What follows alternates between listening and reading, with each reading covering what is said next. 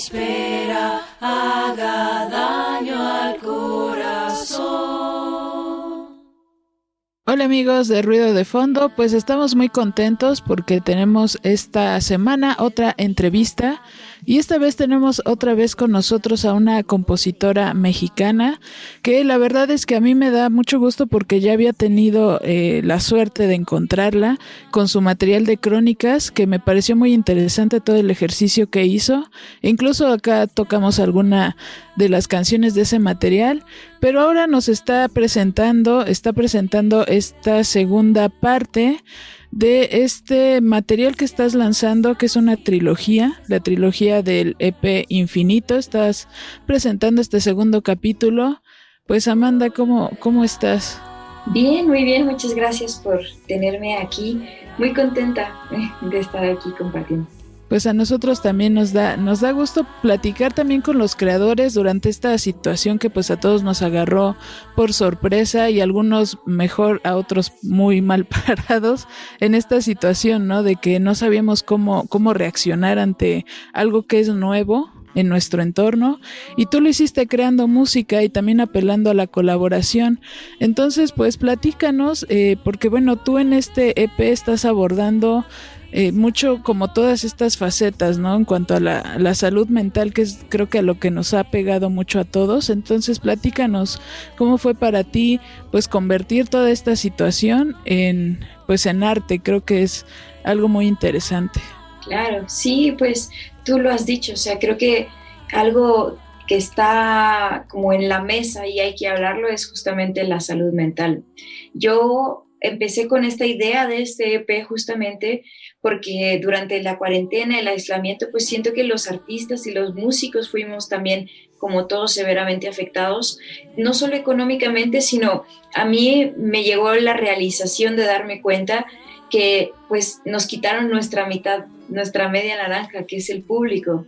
Y sin el público, pues la verdad es que muchas de las cosas que hacemos no tienen sentido, porque me di cuenta que los músicos hacemos muchas cosas para la gente, que hacemos una canción y queremos compartirla, hacemos un concierto y queremos compartirlo, entonces de la nada como que ya no teníamos esa mitad tan importante para nosotros. Y para mí el hacer este disco fue justamente como poder experimentar eso, porque una vez que ya no estás todo el tiempo externándote y mostrándote y pues no te queda más que interiorizar y en ese interiorizar pues te pones a tratar de entender muchas sensaciones que llegan a ti a través de, pues, del aislamiento. Y yo me daba cuenta, por ejemplo, en los primeros meses sobre todo, que pasaba muy rápidamente de la ansiedad a la melancolía, a la tristeza, a la confusión y todo este tipo de cosas me llamaba mucho la atención porque soy una persona que todo el tiempo está tratando de entender por qué pasan las cosas y por qué siente uno las cosas y por qué, ¿no? Entonces me pasaba que hablaba mucho con amigos y eso a distancia, pero para saber cómo estaban y era chistoso porque todo el mundo me, me, decía algo parecido, o sea, yo creo que no era la única que estaba sintiendo estas sensaciones, ¿no? De ansiedad y, sobre todo como de incertidumbre. Y entonces hablaba con todos ellos y todo el mundo me decía lo mismo, pero curiosamente cuando yo veía las redes sociales, todo el mundo estaba contento, no pasaba nada, todo era éxito, a todo el mundo le iba increíble, ¿no? Todo el mundo era un guerrero, ¿no? Y lo estaba pasando increíble. Y eso a mí me llamaba mucho la atención porque decía, es que no puedo ser yo la única que esté sintiendo esto. Y volví a hablar con gente y pasaba lo mismo. Y entonces eso me llevó a tratar de entender por qué está socialmente penado sentirse triste o sentirse ansioso. ¿Por qué castigamos tanto la melancolía? Cuando la melancolía es como parte de quienes somos como humanos. De hecho, es lo más humano que podemos sentir. Y fue así que fui dando con algunos libros, cosas que me ayudaran a entender, porque dije, wow, este es un tema interesante, estamos como tratando un tema interesante y creo que también muchos artistas como que volteamos la mirada como a ver qué podemos hacer que sea, sea de utilidad para la gente, ¿no? Y, creo que de eso parte como la, idea del infinito. Infinito viene de una teoría que encontré justamente en investigar y también, pues yo no soy psicóloga, es como la manera como de artista, como entiendo estas cosas, pero encontré una teoría que se llama la teoría del infinito de las sensaciones, en donde dice todo el tiempo que la tristeza y la alegría y la melancolía son parte como de este loop, este bucle eterno. Y eso a mí en lo personal me ayudó mucho porque para empezar como que me deshice de la idea de que todos los días tengo que ser feliz, ¿no? Sino simplemente te das cuenta que tienes como una especie de ola que tienes que ir surfeando todo el tiempo. Y también es mi manera de decirle a la gente que está bien sentirse melancólicos, está bien sentirse tristes, está bien sentirse asustados porque justamente es parte de esta misma ola, todo es parte de uno mismo y a veces cuando niegas esta situación acaba uno sintiéndose peor, sintiéndose como que está huyendo de lo que está pasando en este momento. Entonces, pues si te fijas, es un disco muy profundo que está hablando un poco como de estas sensaciones. Yo lo que hice fue agarrar sobre todo tres emociones específicas que eran las que a mí me llamaban atención, porque justamente son las que más nos dañan, pero que la gente menos quiere abordarlas. ¿No? El, y ya hablando específicamente, específicamente perdón, de música, pues tiene que ver con, eso. El, el, EP consta de una trilogía de tres sencillos que van a ir intercalados con algunos paisajes sonoros que estamos haciendo en conjunto con mucha gente. Es un disco muy colaborativo, como es un, poco como la, marca de lo que yo hago, pero las tres canciones están basadas en sensaciones, por ejemplo, en abril salió el primer sencillo que se llamaba En el cielo. En el cielo habla un poquito de la vulnerabilidad antes de hacer algo que quizás nos cambie la vida, pero que a veces sabemos que hacer esa cosa nos va a traer cambios y lo posponemos. ¿cierto? Y hablo como de temas muy específicos, por ejemplo, esa persona en la que pensaste todo este tiempo, pero no llamaste porque creíste que te iba a llamar a ti, ¿sabes? Es, entonces habla un poco de eso el primer sencillo en el cielo. Eh, eh, y bueno, este sencillo que acaba de salir es el segundo sencillo, se llama Volverás. Y es el lado alegre porque es la esperanza, es como cuando tenemos un día bueno y dentro de todo decimos, ok, no está tan, no está tan mal la cosa. Y se la dedico mucho a toda la gente que no hemos visto, porque también yo creo que todos estamos pasando por algo parecido, que tenemos gente que se ha unido con nosotros, pero también tenemos gente que por una u otra razón hemos dejado de ver pero no quitamos, no los hemos dejado de llamar amigos o no los hemos dejado de llamar familia o no los hemos dejado de querer. Sabemos que están ahí como en pausa y que tarde o temprano los vas a volver a ver y que sabes que a lo mejor es por la misma situación que no los ves, pero que al mismo tiempo esta canción la canta una persona que sabe que tiene que seguir con su vida, que no tampoco va a pausar su vida y que también la idea es un poquito eso, que, que pues en el futuro se, se, van a volver a encontrar. ¿En qué circunstancias? ¿Quién sabe? Pero se van a volver a encontrar. Entonces, bueno, de eso trata un poco el disco a grandes rasgos. espero que se haya entendido mi respuesta tan larga.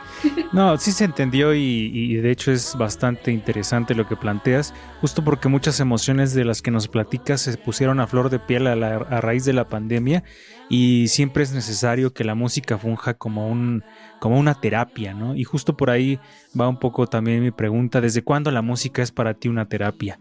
Porque supongo que como compositora has tomado la música de diversas formas, tanto una forma de vivir, de expresarte, pero creo también con esto que nos platicas como una terapia. ¿Desde cuándo, desde que empezaste o ha sido un camino el que te ha llevado a ver la música así? O, platícanos un poquito de cómo ves la música en este sentido para tratar emociones. Claro, pues es una muy interesante pregunta. Eh, creo que desde siempre, pero eh, a veces siento que se nos olvida por qué hacemos las cosas que hacemos, ¿no? Yo comencé a hacer música justamente porque yo me considero una persona muy introvertida, pero al mismo tiempo soy una persona muy profunda. Entonces, siento, de hecho, mi lucha y como que una de las misiones que he tomado en la vida es justamente hacer a otras personas que quizás sean introvertidas como yo, hacerlas sentir bien sobre quiénes son.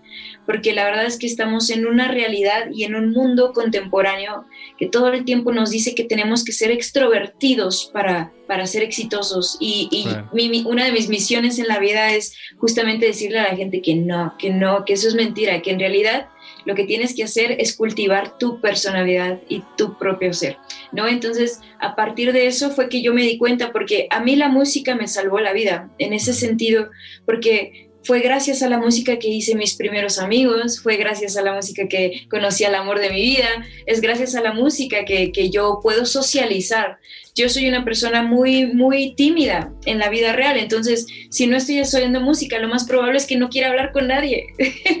entonces es chistoso, pero así somos, ¿no?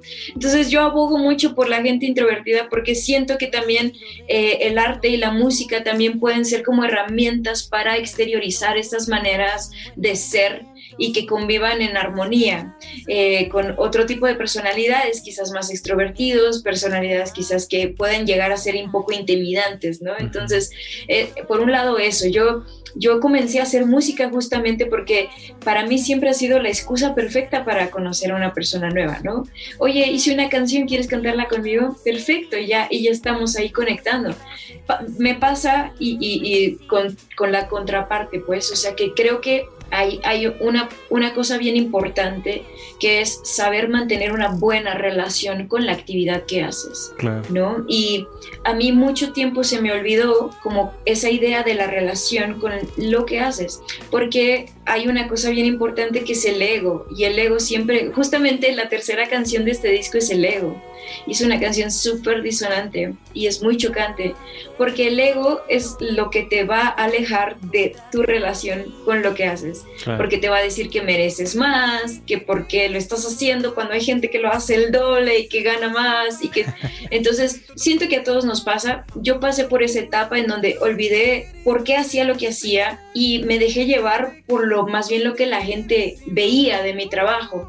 Para es creo que se vuelve un poco más eh, fácil olvidarse de eso cuando ya estás recibiendo cierto grado de aprobación, cuando quizás ya estás, por ejemplo, en mi caso, que yo veía que ya empezaban mis primeras giras internacionales y yo decía, pues ya la armé, estoy del otro lado, pero ¿cuál es el otro lado, no? Entonces, de repente tienen que llegar, o sea, yo siempre digo que dentro de las crisis son buenas, eh, hay buen, porque hay buenas cosas. Yo creo que a todos nos pasó que nos hizo como pues volver a raíz, por qué hacemos lo que hacemos y qué hacemos. En mi caso fue como entender que lo que yo hago con la música es una relación y como cualquier otra relación, ya sea contigo mismo o con otra persona, tienes que hacer lo imposible por mantenerla sana. Entonces como que yo ya estoy en un punto en el que yo ya no le exijo nada a la música. Yo me doy cuenta que mi trabajo más bien es hacer lo mejor que yo pueda para hacer la mejor versión que yo pueda hacer y para que yo pueda entregarle a, mi oficio, que es finalmente la composición musical y la interpretación musical, pues la versión más honesta de mí que yo pueda entregarles.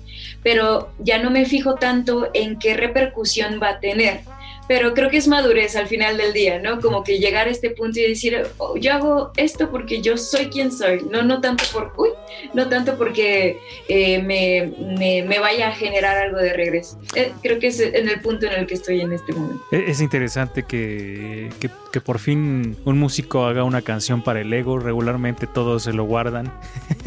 y todo lo, lo esconden de alguna manera. Entonces es, es, muy chido que un músico plantee esta cuestión como tal del ego recendis. Sí, de hecho eres de las únicas, no de las únicas o de las pocas artistas que que profundiza, que ahorita que te estaba escuchando profundizas demasiado en, los textos, en la composición ah, y aparte en ese lado humano, que yo siento que esta pandemia lo que nos hizo es jalarnos dentro de nosotros mismos y verte cómo eres realmente y a partir de ahí saber eh, si, si, sales adelante o si te hundes más. ¿no?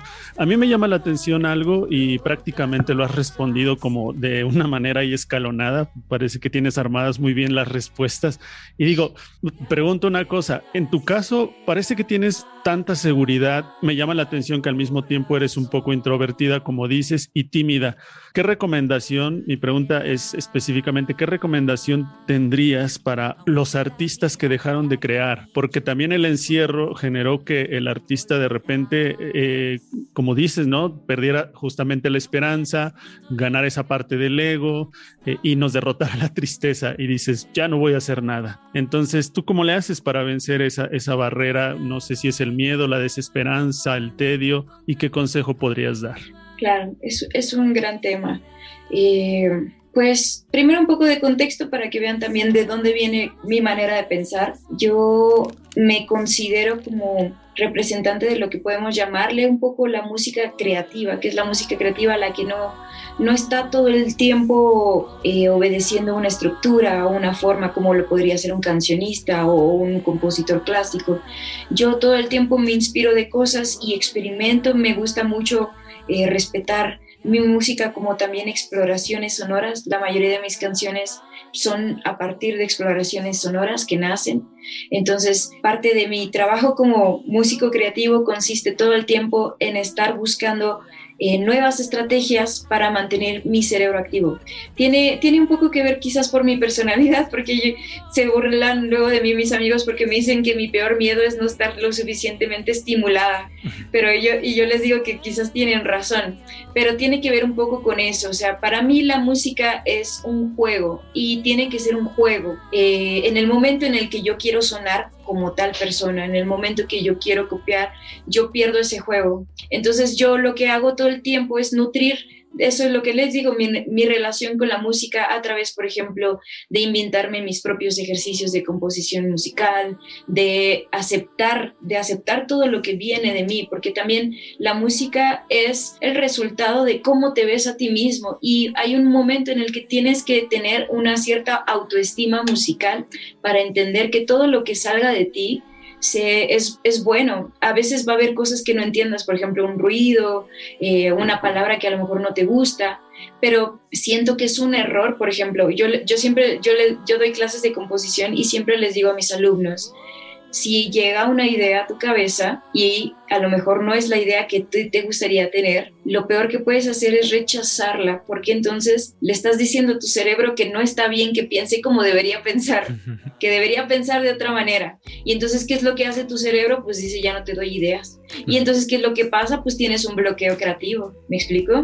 Y entonces, ¿qué pasa? Pues no, no tengo dónde, de dónde sacar material, pues me voy directo a las redes y empiezo a manejar otras áreas que son importantes, pero que también estamos dejando a un lado la materia prima, que es nuestra creatividad. ¿no? Entonces, ese es, ese es un poco, ya contestando a tu pregunta, pues mi consejo, o sea, creo que la creación viene de la aceptación eh, y, eso es algo bien importante, o sea, no importa lo que te dediques, no importa qué género toques, qué hagas, que, cuál sea tu creación, si tú no aceptas las ideas que vienen de ti, porque tus aspiraciones son demasiado, te estás diciendo a ti mismo que no te aceptas. Y si es algo que tenemos que ser como muy conscientes de que te estás diciendo que no te aceptas.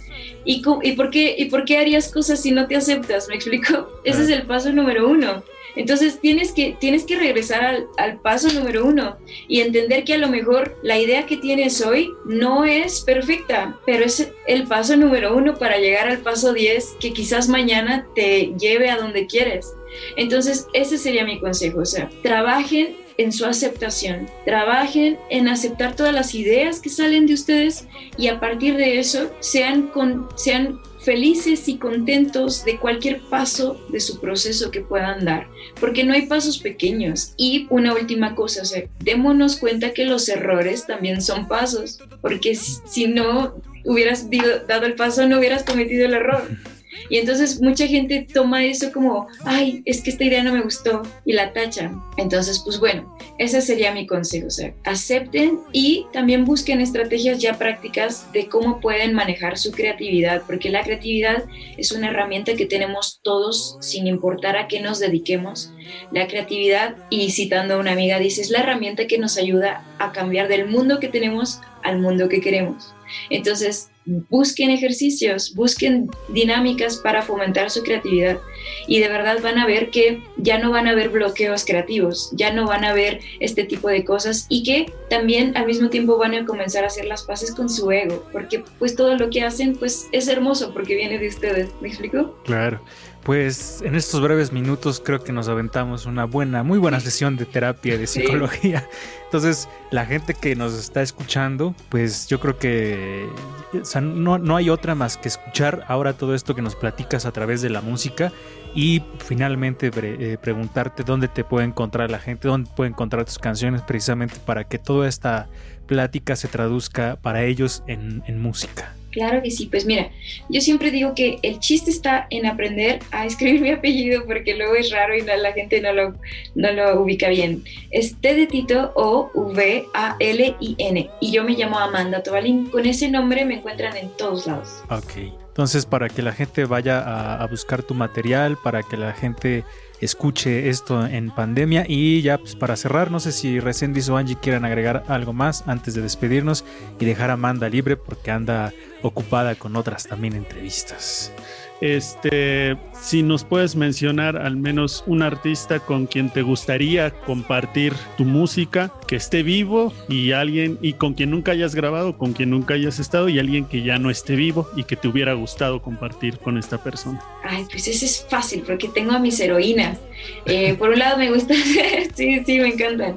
Tengo a Silvia Pérez Cruz que me encanta lo que hace y pues está viva, está joven y está ahí girando por España, tiene un proyecto muy lindo y pues sí sería como un sueño algún día compartir con ella. Y pues también, pues que ya no están, pues Nina Simón es como una gran, gran mujer para mí, ¿no? Me encanta todo lo que hizo durante su vida, también no solo lo musical, sino también su lucha social fue de gran inspiración para mí. Pues vamos cerrando esta plática. Muchísimas gracias Amanda por estar con nosotros. Te agradecemos habernos dado estos minutos y eh, pues invitamos a la gente a que te busque en redes sociales como Amanda Tobalín para que escuche tu material y para que te siga y apoye a los artistas independientes. Siempre es un gusto tener a personas tan interesantes y que están enfocadas en la composición y en las emociones. Gracias Amanda, que te vaya muy bien. Muchísimas gracias por estar aquí en Ruido de Fondo. Yo aquí he estado, he luchado y mejorado, reencontrándome con la misma felicidad. Y si ahora estamos libres, es momento de reencontrarnos y volverás.